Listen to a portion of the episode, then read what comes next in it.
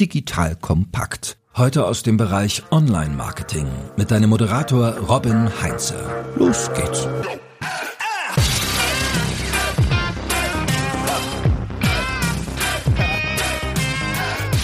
Das Wesen der Strategie ist zu entscheiden, was man nicht tut, hat Michael E. Porter, die Management-Legende, gesagt. Liebe Hörerinnen, liebe Hörer, ich bin Robin Heinze, Mitgründer und Geschäftsführer der Online-Marketing-Agentur Morefire. Und bei mir ist heute meine geschätzte Kollegin Sabrina Nikodem. Sie ist bei uns im Team eine der Expertinnen für das ganze Thema Marketing-Strategie und sie wird dir jede Menge praktische Tipps, Tricks, Werkzeuge mitgeben, wie du deine Marketingstrategie für 2023 optimal gestalten kannst. Liebe Sabrina, schön, dass du mal wieder bei mir mir bist. Ja, danke Robin, dass ich wieder dabei sein darf. Wem die Stimme irgendwie bekannt vorkommt, ich habe mit Sabrina schon einen Podcast mal aufgenommen zum Thema Wettbewerbsanalyse, verlinke den direkt in den Show Notes. Falls du die Stimme nämlich noch nicht kennst, solltest du dir diesen auf jeden Fall noch zu Gemüte ziehen. Heute sprechen wir aber ein bisschen globaler über das ganze Thema Strategie und Sabrina, jetzt mal direkt Butter bei die Fische. Der Porter hat gesagt, es kommt darauf an, was man nicht tut bei der Strategie. Siehst du das auch so? Ja, ich kann das so bestätigen. Ich glaube, das sehe ich auch ganz oft in der Zusammenarbeit mit unseren Kunden. Ne, man hat ganz viele Ideen. Man hat meistens auch begrenzte Ressourcen. Ich glaube, da kann jeder mitfühlen, der das gerade hört. Und da ist es meistens entscheidender, sich darauf zu konzentrieren, was machen wir und was müssen wir weglassen. Sehr schön, gut. Dann sind wir uns alle einig. Also du, Porter und auch ich. Aber starten wir doch mal in das Thema Strategie für 2023 rein, weil die Planbarkeit war schon mal doch etwas einfacher, so aus meiner Sicht. Deswegen jetzt mal so die Frage an dich, um auch ein bisschen, sag ich mal, die Hörerinnen und Hörer äh, mit abzuholen, zu gucken, ob wir alle in einer Leidensgemeinschaft sind. Wie schauen denn die Kundinnen und Kunden, die du betreust, im Moment auf das Thema Planung für 2023? Wie ist da so die die Lage? Also tatsächlich sehr unterschiedlich. Natürlich sitzen wir irgendwie alle im gleichen Boot, aber ich merke, dass je nach Branche und Geschäftsmodell einige unserer Kunden relativ entspannt sind trotzdem. Also da wird geplant wie gewohnt, aber bei den anderen merkt man natürlich einen großen Druck und Unsicherheiten. Ne? Also wir haben Kunden, die auch stark von diesen Lieferschwierigkeiten betroffen sind, von der Lieferkrise. Da wird sich dann weniger darauf konzentriert, jetzt Neukunden zu akquirieren, sondern mehr darum, den Reputationsverlust bei den Bestandskunden gering wie möglich zu halten. Ne? Also muss man wirklich die Strategie wechseln. Ich finde, man merkt auch immer ganz oft in Krisenzeiten, dass es einen Wechsel in der Führungsebene gibt. Also oft auch wirklich neue Geschäftsleitungen, die das ganze Ding jetzt irgendwie retten soll und das geht natürlich auch einher mit Unternehmensstrategie wechseln und ja, natürlich ein Klassiker gerade Kürzung von Marketingbudgets. Ne, also dass auf einmal das Team weniger Budget zur Verfügung hat, wir als Agentur auch weniger Budget zur Verfügung haben und dass wir dann überlegen müssen, gut, was machen wir jetzt damit? Also die klassische Antwort, es kommt drauf an, sehr, sehr branchenabhängig. Ich hatte letzte Woche im Podcast waren ja Viviane Wilder und auch der Clemens äh, Skibitzky, die hatten halt eben auch ähnliche Eindrücke geschildert, halt eben sehr, sehr stark unterschiedlich, was der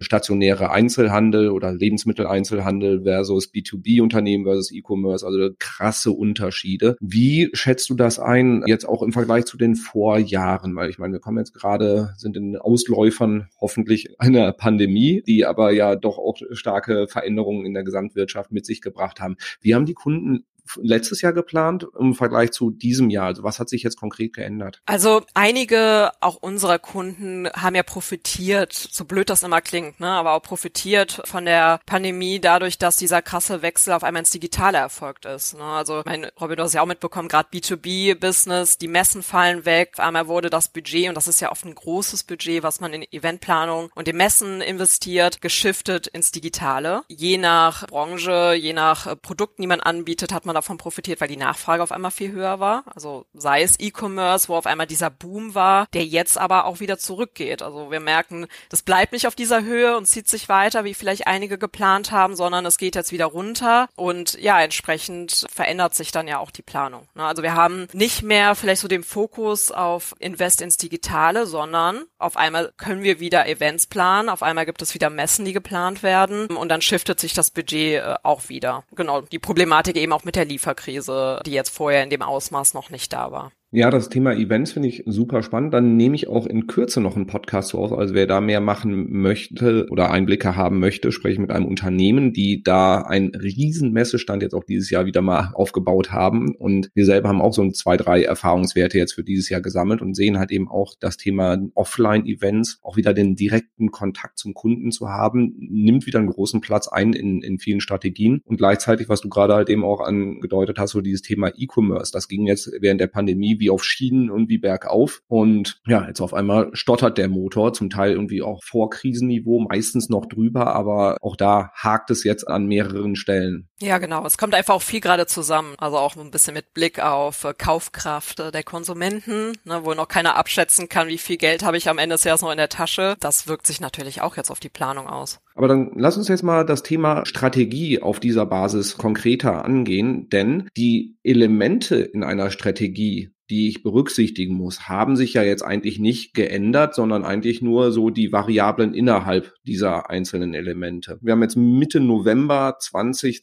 also meine Strategie für 2023 bin ich jetzt zwar ein bisschen spät dran, aber wir können das Ganze ja auch nutzen, um zu evaluieren, haben wir alles berücksichtigt. Also deswegen einmal kurz reingeschaut, welche Elemente gehören generell in eine Marketingstrategie mit rein? Also kann ich eigentlich direkt anknüpfen. Ich habe ja gerade von den Konsumenten gesprochen und Kaufkraft. Also natürlich äh, insgesamt zu beobachten oder sich jetzt damit auseinanderzusetzen, wie reagiert denn der Markt, in dem ich stecke, auf die aktuelle Situation. Das sind zum einen unsere Konsumenten, bisschen so mit Blick auf Kaufkraft. Da gibt's ja oft jetzt auch schon so Trendstudien, Experten, die sich mit dem Fragestellen auseinandersetzen, die dazu auch was äh, veröffentlichen. Aber super spannend natürlich auch immer Wettbewerb. Wie reagiert der da drauf? Also kann ich sehen, dass Werbemaßnahmen gerade schon zurückgefahren werden? Sehe ich Unterschiede auch in der Preisgestaltung? Sehe ich einen anderen Fokus Fokus auf eine Produktkategorie, wird eine andere Produktkategorie nicht mehr so in den Fokus gerückt. Also sowas wirklich im Blick behalten, wie der Wettbewerb damit umgeht und ja, entsprechend dann auch überlegen, welche Chancen ergeben sich dann für unser Unternehmen daraus. Natürlich müssen wir auch schauen, was für ein Produkt, was für eine Dienstleistung haben wir und zählt es eher als Luxusprodukt oder ist es eine Notwendigkeit? Entsprechend bin ich ja auch stärker davon betroffen, von der Problematik aktuell. Das andere Thema, was oft auch unterschätzt wird, finde ich in der Planung, ist schon mal so ein bisschen zu kalkulieren, was glauben wir, mit welchem Umsatz wir nächstes Jahr rechnen können. Also es gibt eine Krise und werden wir einen ähnlichen Umsatz haben wie letztes Jahr davon oder vielleicht weniger, vielleicht mehr und entsprechend dann zu gucken, ob unsere Budgetplanung angemessen ist zu diesem Verhältnis. Da können wir gleich noch mal ein bisschen drauf eingehen, das Verhältnis von Budget und Umsatz, aber sich das auch wirklich mal zu überlegen, womit rechnen wir denn? Was ist denn irgendwie so eine Zielstellung, die wir da da auch haben und was realistisch. Und dann zu schauen, auch die Maßnahmen, die wir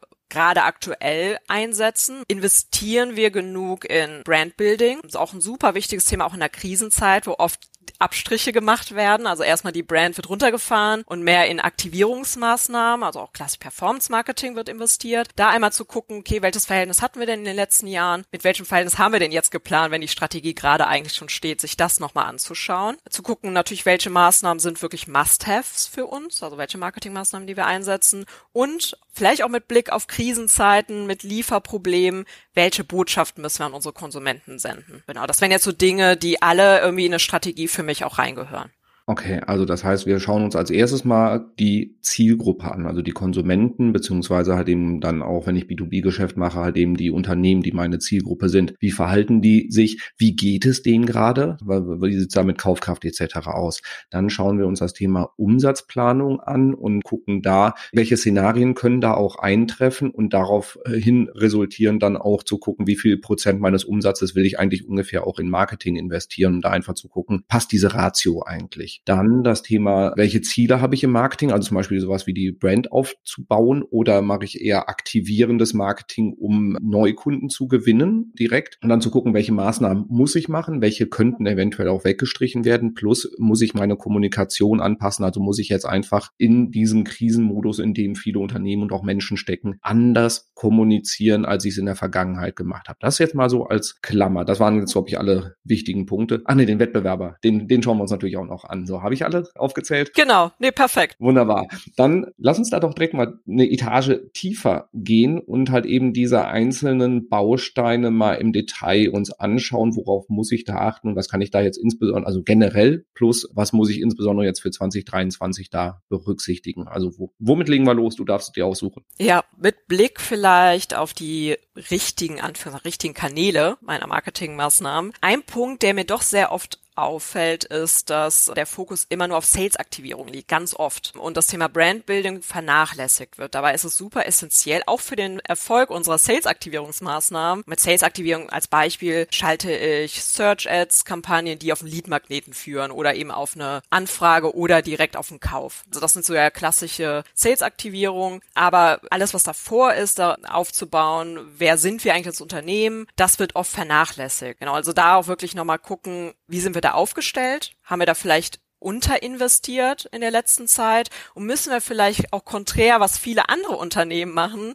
gerade in der Krise ein bisschen mehr in unsere Brand auch investieren. Weil es ja auch ein Vorteil sein kann, dass die anderen sich da zurückziehen, den Markt so ein bisschen überlassen, dadurch ja auch die Kosten. Also bei Brandbuilding bezahlen wir ja oft Kost per Tausender Kontaktpreis, also CPM, dass wir da auch günstigere Preise haben, weil sich der Markt da ein bisschen zurückzieht. Also das fände ich auf jeden Fall super wichtig, zu gucken, haben wir da Kanäle fürs Brandbuilding. Am Ende geht es darum, dann eben die richtige Balance zu finden. Ne? Also dass wir eben nicht nur Sales-Aktivierung machen, nicht nur Brandbuilding, sondern eben ausgewogen sind. Genau, dann überlegen, welche Kanäle sind unsere Kunden natürlich und vor allem die Kunden, die aktuellen Kaufinteresse haben. Also wie können wir die effektiv aktivieren? Das sind die Kanäle Search Ads, wie eben schon gesagt. Wenn ich ein E-Commerce-Unternehmen bin, Retail Media, ja auch ein wachsender Markt, äh, super spannend. Aber auch Retargeting-Kampagnen. Klassisch im E-Commerce natürlich Warenkorbabbrecher, aber auch im B2B Besucher einer Pricing-Seite, Demo-Anfragen, dass wir gucken, wie können wir die wirklich effektiv jetzt auch aktivieren und zum Kunden entwickeln. Aber auch mit Blick auf zum Beispiel HubSpot, E-Mail-Strecken für High-Interest-Personen. Ne? Also die ja wirklich durch ihr Verhalten, durch ihre Interaktion zeigen, dass sie ein hohes Kaufinteresse haben. Auf der anderen Seite eben Kanäle fürs Brandbuilding, auf jeden Fall Video, was oft doch noch unterinvestiert ist, aber Video ist einfach der Kanal für emotionales Storytelling. Und da haben wir Kanäle zur Verfügung wie eben YouTube. Das Ganze kann verlängert werden über Social-Media-Kanäle. CTV ist auch ein großer Wachstumsmarkt oder Digital Out of Home. Und dann natürlich auch klassisch Display und Social Advertising. Genau, das wäre jetzt so in, mit Blick auf die richtigen Kanäle zu wählen, also zu schauen, haben wir da eine ausgewogene Balance zwischen Brandbuilding und Sales-Aktivierungskanäle und Genau. Ja, sehr spannend. Und du hast ja jetzt schon direkt eine ganze Liste auch an Dingen aufgezählt, so die im Prinzip Pflichtprogramm sind. Und ich finde halt eben auch den Ansatz, den du jetzt genannt hast, die Balance zwischen Brandbuilding und auch, sag ich mal, Kundenaktivierung, also direkte Sales-orientierte Performance-Marketing-Kampagnen. Ich war vor kurzem bei einem Kundenworkshop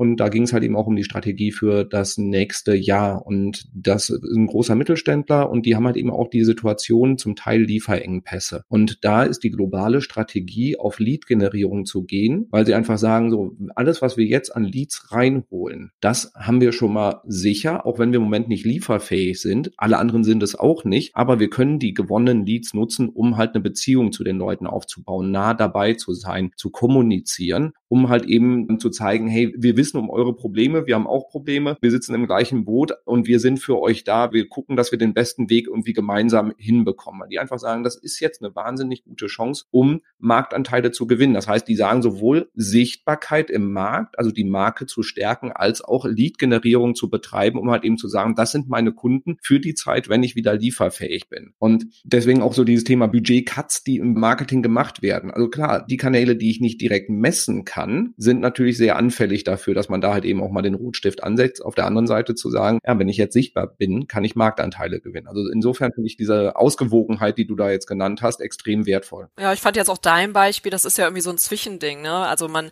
generiert zwar Leads, was klassisch unter Sales-Aktivierungsmaßnahmen fällt, aber diese Leads werden ja genutzt, um eigentlich Markenaufbau zu betreiben durch eine E-Mail-Strecke, so wie ich es jetzt rausgehört habe, ne? Also Vertrauen aufzubauen. Genau, ist das eigentlich ein gutes Beispiel für so ein Zwischending. Genau, und wo dann im Prinzip der Schwerpunkt liegt, ist natürlich auch wieder so eine Es kommt drauf an Geschichte. Natürlich auch eine Frage, stehe ich jetzt mit dem Rücken zur Wand und habe eigentlich überhaupt kein Budget mehr? So, dann agiere ich natürlich anders, als wenn ich irgendwie noch ein gut gefülltes Portemonnaie habe. Also insofern gibt's da jetzt nicht so den perfekten Weg, aber ich finde es halt wichtig, dass man sich im Vorfeld halt genau diese Gedanken macht, wo ich jetzt welche Maßnahmen dann priorisiere. Führt mich direkt zur nächsten Frage. Du hast jetzt eine ganze Batterie an Möglichkeiten genannt. Wie gehe ich denn bei der Priorisierung dann im Detail vor? Was ich immer machen würde, wäre erstmal eine Bestandsaufnahme. Ist immer ein bisschen unsexy, ne? Erstmal sich nochmal alles anschauen und ja, aber letztendlich wirklich sogenannte Short Audits, nenne ich es mal, also kurze Audits aller Kanäle, die wir einsetzen, inklusive auch unsere Webseite, ist ja auch ein Kanal, zu gucken, wie performen die wirklich, wo sehen wir von Optimierungspotenziale, wo gibt's Quick Wins, um einfach einzuschätzen, mit welchen Kanälen fahren wir welche Erfolge und wo wäre auch noch mehr drin. Also das wäre für mich meine Grundlage für die weitere Planung. Ich würde auch in dieser Krisenzeit tatsächlich weniger testen, also testen von neuen Kanälen oder irgendwelche Trends. Zum Beispiel, wenn wir jetzt uns immer noch nicht entschieden haben, machen wir TikTok oder nicht, wäre das für mich jetzt gerade nicht die Zeit, wo ich sage, komm, wir machen jetzt TikTok. Heißt aber nicht, dass wir nicht innerhalb der Kanäle, die wir weiter bedienen wollen, nicht testen sollen. Ne, testen trotzdem wichtig, aber ich würde den Fokus jetzt nicht auf Testen von großen neuen Kanälen und Maßnahmen so legen. Wichtig ist aber auch Bestandskanäle stetig zu optimieren, also auch das als große Prio zu sehen. Im besten Fall hat ein Unternehmen Leute in-house, die sich mit UX auskennen, die Conversion Rate optimieren Optimierung ausführen können. Wenn nicht, gibt es natürlich Agenturen, Partner an der Seite, wo wir helfen können. Ich meine, wir haben auch ein UX-Team, die da auch gerne unterstützen können. Ne? Also, dass man auch einfach mal einen Testplan erstellt für das Jahr und guckt, ja, was sollte wirklich kontinuierlich getestet werden, um da mehr rauszuholen. Also, das auf jeden Fall auch eine große Prio auf meiner Liste. Und ich würde dann auch den Fokus auf wirklich effektive Maßnahmen setzen. Also, was heißt effektiv? Welche Maßnahmen funktionieren nachweisbar für ein Unternehmen? Also nicht auf Bauchgefühl, sondern wo lässt sich wirklich auch zeigen, das funktioniert für uns. Es gibt Studien auch auf dem Markt, auch wirklich neutrale Studien, jetzt nicht vielleicht von einer der großen Plattformen, ähm, die ähm, auch äh, genau sowas untersuchen, was sind ähm, wirklich Kanäle, Maßnahmen auch im digitalen, die einen Effekt haben, die sich auch auf verschiedene Unternehmen anwenden lassen. Also sich das vielleicht mal anzuschauen und aber auch schauen, was hat in der Vergangenheit für uns gut funktioniert und das so mit Blick wieder auf Zielsetzung Brand Awareness, mit Blick auf Zielsetzung Sales Aktivierung. Genau, da einfach eine Liste machen, was funktioniert für uns sehr gut und dann eben die Fragestellung Budget. Also welches Budget steht uns zur Verfügung? Ähm, um das eben zu verteilen auf diese Maßnahmen. Ne? Also einmal zu gucken, jetzt bei den Maßnahmen mit dem Budget, über welche Maßnahmen kriegen wir eine große Reichweite in unserer Kaufkategorie ne, zu einem günstigen Preis und zu welchen Maßnahmen können wir Kosteneffizienz Verkäufe abschließen, Leads generieren. Und genau, wenn ich diese Liste habe, gibt es natürlich Modelle für die Priorisierung. Also ein Modell, von dem ich auch weiß, dass du das gerne anwendest, Robin, ist ja das der ICE-Score, also Impact, Confidence und Ease. Äh, der wird ja auch, glaube ich, ursprünglich gerne in der Webentwicklung eingesetzt. Also das kann man sich da auch gerne anschauen. Ich glaube, wir haben auch einen Blogartikel dazu. Genau, verlinken wir einfach mal alles. Genau, also das kann auf jeden Fall helfen. Oder das Moskau-Modell, also es sind Must-Haves, Should-Have, Could-Have und Will-Not-Have als Matrix. Und dann kann man auch innerhalb vielleicht des Teams in-house oder eben mit seinen Marketingpartnern zusammen einfach mal gucken, einordnen, was glauben wir, was sind wirklich Maßnahmen, die Should-Haves sind und so weiter. Und das einfach mal zu visualisieren und sich damit kritisch auseinandersetzen auseinanderzusetzen. Also das kann auf jeden Fall hilfreich sein. Genau, weil bei der Auswahl der Kanäle, da will ich auch noch mal äh, ein bisschen tiefer reingehen, weil du hast jetzt halt eben gesagt, also möglichst,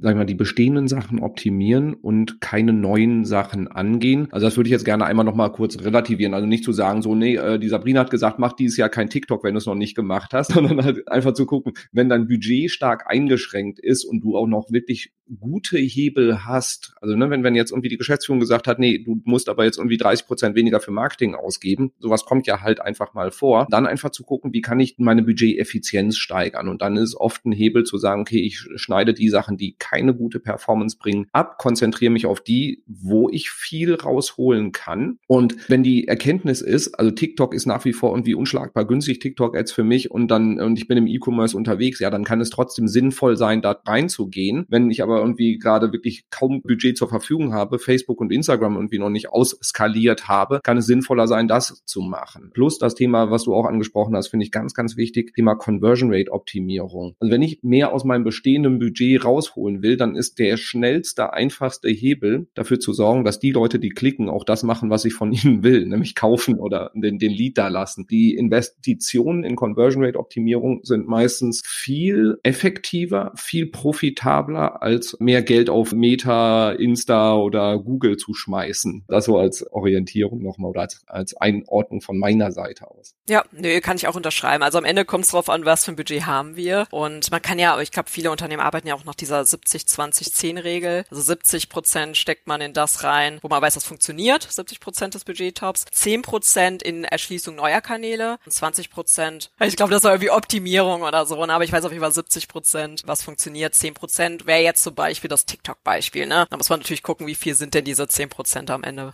ja, jetzt sämtliche Maßnahmen irgendwie einzufrieren, die für meine Zukunft auch wichtig sind, ist auf Dauer auch unternehmerisch eher waghalsig. Also zu sagen so, ich, wir merken das bei manchen anderen Unternehmen, die sagen so, ja, CRM-Projekte wollten wir jetzt irgendwie stark anschieben, haben wir jetzt doch nochmal on hold gemacht. Das ist natürlich dann in Sachen Digitalisierung, Digitalstrategie, wenn man das auf die zu lange Bank schiebt, Wortspielen jetzt nicht optimal, dann ist das natürlich auch sofort wieder ein Wettbewerbsnachteil. Das heißt halt eben auch, wenn du sagst, meine Zielgruppe ist auf TikTok oder die ist auf LinkedIn, LinkedIn unterwegs, aber ich investiere da jetzt einfach mal nicht rein, dann führt das halt eben dazu, dass die Wettbewerber, die das machen, Marktanteile gewinnen. Also da halt eben auch einfach zu gucken, dass man nicht die total angezogene Handbremse macht, sondern auch wirklich guckt, wo, wo kann ich dann auch meine Zukunftssicherheit auch herstellen. Wobei manchmal ist das ja auch nicht immer gut, was der Wettbewerb macht. also man sollte jetzt nicht in so Herdendrang irgendwie mit aufspringen, nur weil alle anderen das machen, müssen wir das machen. Vor allem, wenn sich nicht gezeigt hat, dass es wirklich funktioniert für ein Unternehmen, wie effektiv diese Maßnahmen Maßnahmen sind. Und ne, wenn wir wieder an Porter denken, manchmal geht es ja auch einfach darum zu überlegen, was machen wir nicht. Ne? Ein sehr gutes Stichwort. Was machen wir nicht?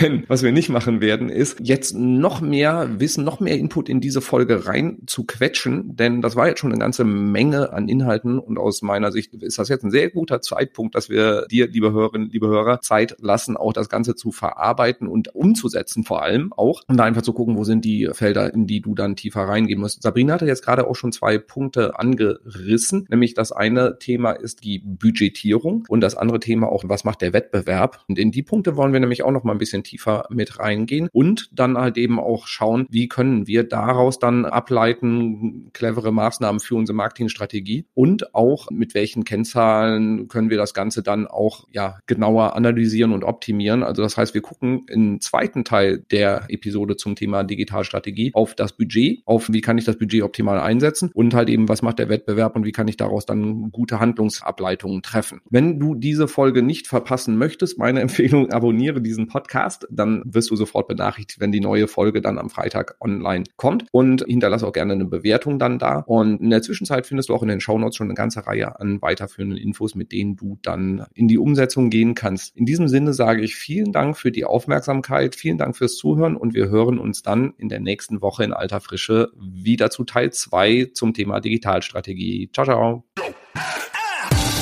Danke fürs Zuhören beim Digital Kompakt Podcast. Du merkst, hier ziehst du massig Wissen für dich und dein Unternehmen heraus.